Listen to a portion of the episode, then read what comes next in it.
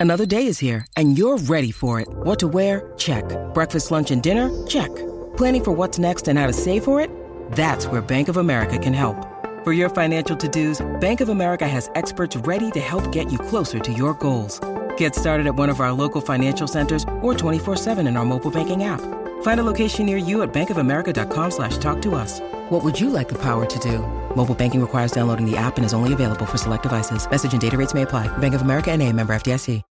When you need mealtime inspiration, it's worth shopping Kroger, where you'll find over 30,000 mouthwatering choices that excite your inner foodie. And no matter what tasty choice you make, you'll enjoy our everyday low prices, plus extra ways to save, like digital coupons worth over $600 each week. You can also save up to $1 off per gallon at the pump with fuel points. More savings and more inspiring flavors make shopping Kroger worth it every time. Kroger, fresh for everyone. Fuel restrictions apply.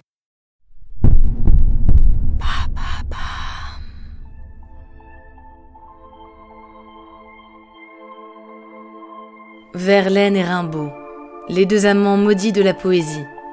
Leur relation fut courte, mais orageuse, leur passion scandaleuse et dévastatrice. Pour eux, aimer, c'est se quereller. En deux ans, leur histoire a bouleversé leurs existences respectives. Une histoire de poésie, d'absinthe et de revolver, une histoire d'amour.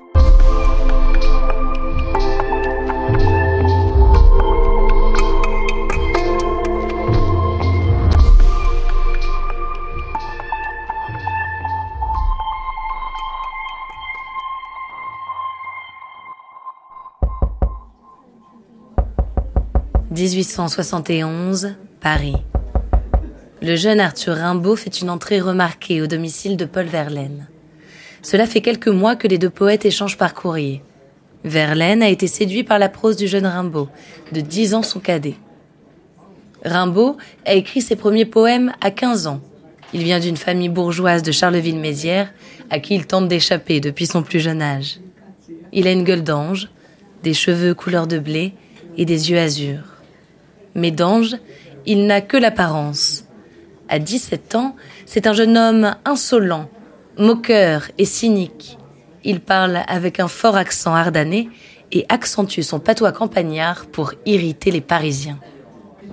Paul Verlaine, à l'époque, vit chez ses parents, avec sa femme Mathilde et leur jeune fils. Dès les premiers instants, Mathilde et Arthur se haïssent.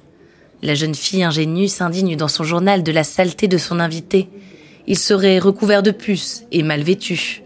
À table, il ne sait pas se tenir, il parle fort et mâche bouche ouverte.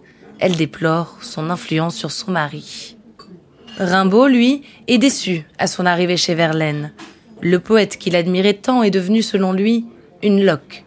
Il n'écrit plus, et c'est probablement la faute de son épouse. Rimbaud va tout faire pour couper Verlaine de tout ce qui, d'après lui, l'écarte de son génie les deux poètes deviennent inséparables. Ils sont tout le temps sortis dans des soirées où l'absinthe coule à flot.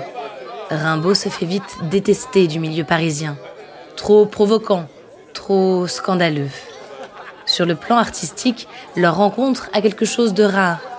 Rimbaud donne une seconde force à Verlaine et Verlaine recadre Rimbaud.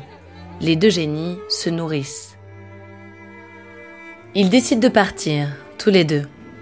Paul Verlaine délaisse Mathilde et leur petit garçon. Les deux amants mettent le cap une première fois sur Bruxelles. À ce moment-là, Mathilde n'abandonne pas. Elle se rend à Bruxelles avec la mère de Paul et ensemble, elles le convainquent de rentrer à Paris. Mais dans le train, alors que la frontière française approche, Rimbaud débarque d'un autre wagon. Il les a suivis. C'est à son tour de convaincre Paul. Les deux amants reprennent le chemin de Bruxelles. Après cet épisode, Paul, furieux, écrit à Mathilde. Misérable fée carotte, princesse souris, punaise qu'attendent les deux doigts et le pot. Vous m'avez fait tout. Vous avez peut-être tué le cœur de mon ami. Je rejoins Rimbaud, s'il veut encore de moi après cette trahison que vous m'avez fait faire. Paul et Arthur mettent ensuite le cap sur Londres. Là-bas, ils se querellent tous les jours, mais tel est leur amour, et ils semblent heureux après tout. Ils vivent sur l'argent envoyé par la mère de Paul. Ils passent leur temps à écrire et à boire. C'est pendant cette période que Verlaine nourrit le recueil Romance sans parole. Puis, un jour, c'est la dispute de trop.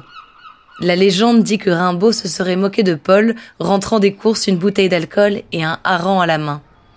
Ce dernier entre dans une colère noire et embarque dans le premier bateau pour la Belgique. Nous sommes le 3 juillet 1873. Le lendemain, Arthur lui écrit. Reviens, reviens, cher ami, seul ami, reviens.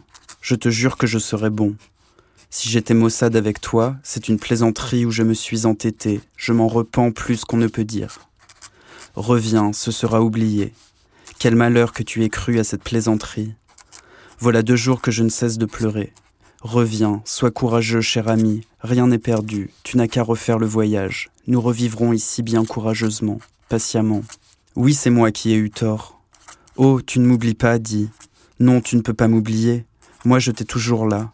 Dis, réponds à ton ami. Est-ce que nous ne devons plus vivre ensemble? Sois courageux. Réponds-moi vite. Je ne puis rester ici plus longtemps. N'écoute que ton bon cœur. Vite, dis si je dois te rejoindre. À toi toute la vie.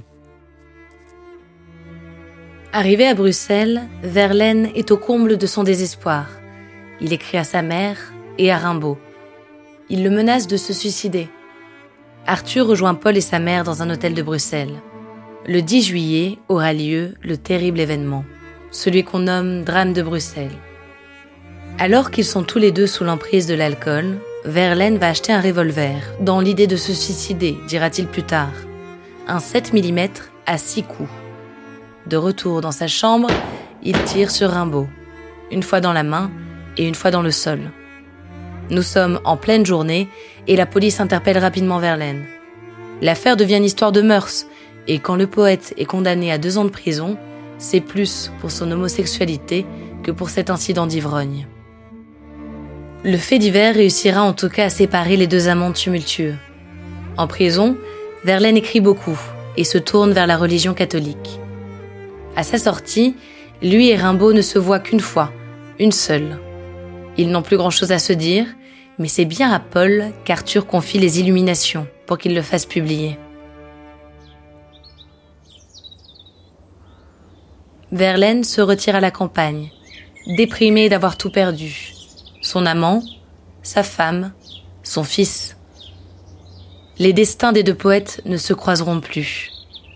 Mais leur histoire, aussi courte soit-elle, laissera une marque indélébile dans leurs deux esprits et dans la grande histoire, celle de la littérature et de la poésie.